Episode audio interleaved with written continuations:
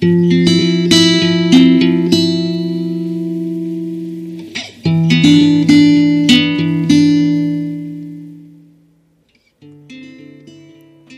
can share the night with the whole world, but the night won't be warm without you.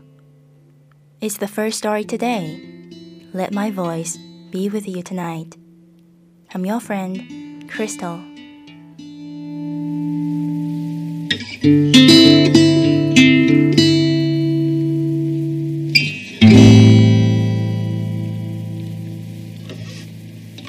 Dear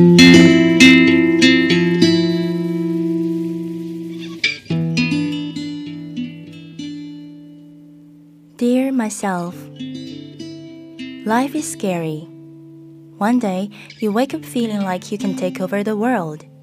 And the next day, you wake up feeling like all you want to do is to lay in bed and hide from everything.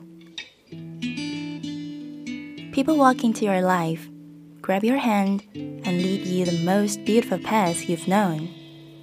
But sometimes, the same people let go of your hand without warning and you become stranded at a place where you never thought you'd feel lost.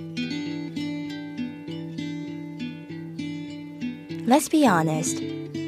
Sometimes everything is going so great, and it seems like nothing could go wrong. But right when you begin to think that, something so horrible comes crashing down, and all of a sudden, more problems come ricocheting around you and you just feel so hopeless because it's so bad.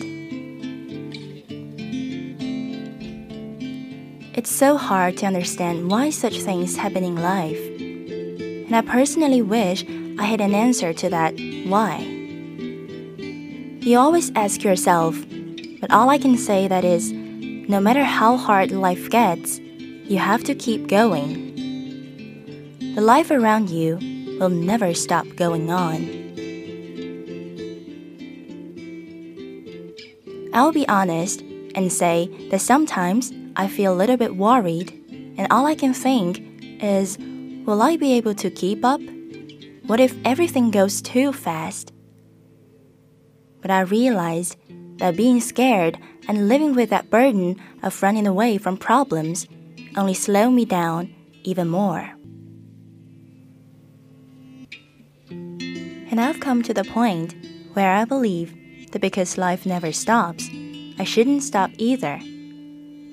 It's okay to take break and to give yourself time to heal, but you cannot give up and you cannot quit.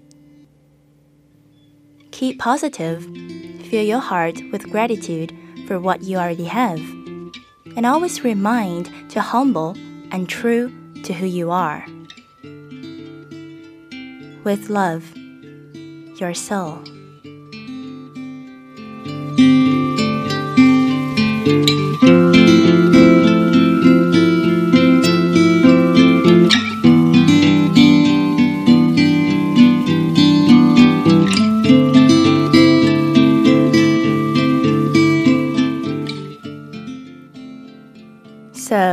This is the end of today's story, and I hope that you'll have a sweet, sweet night.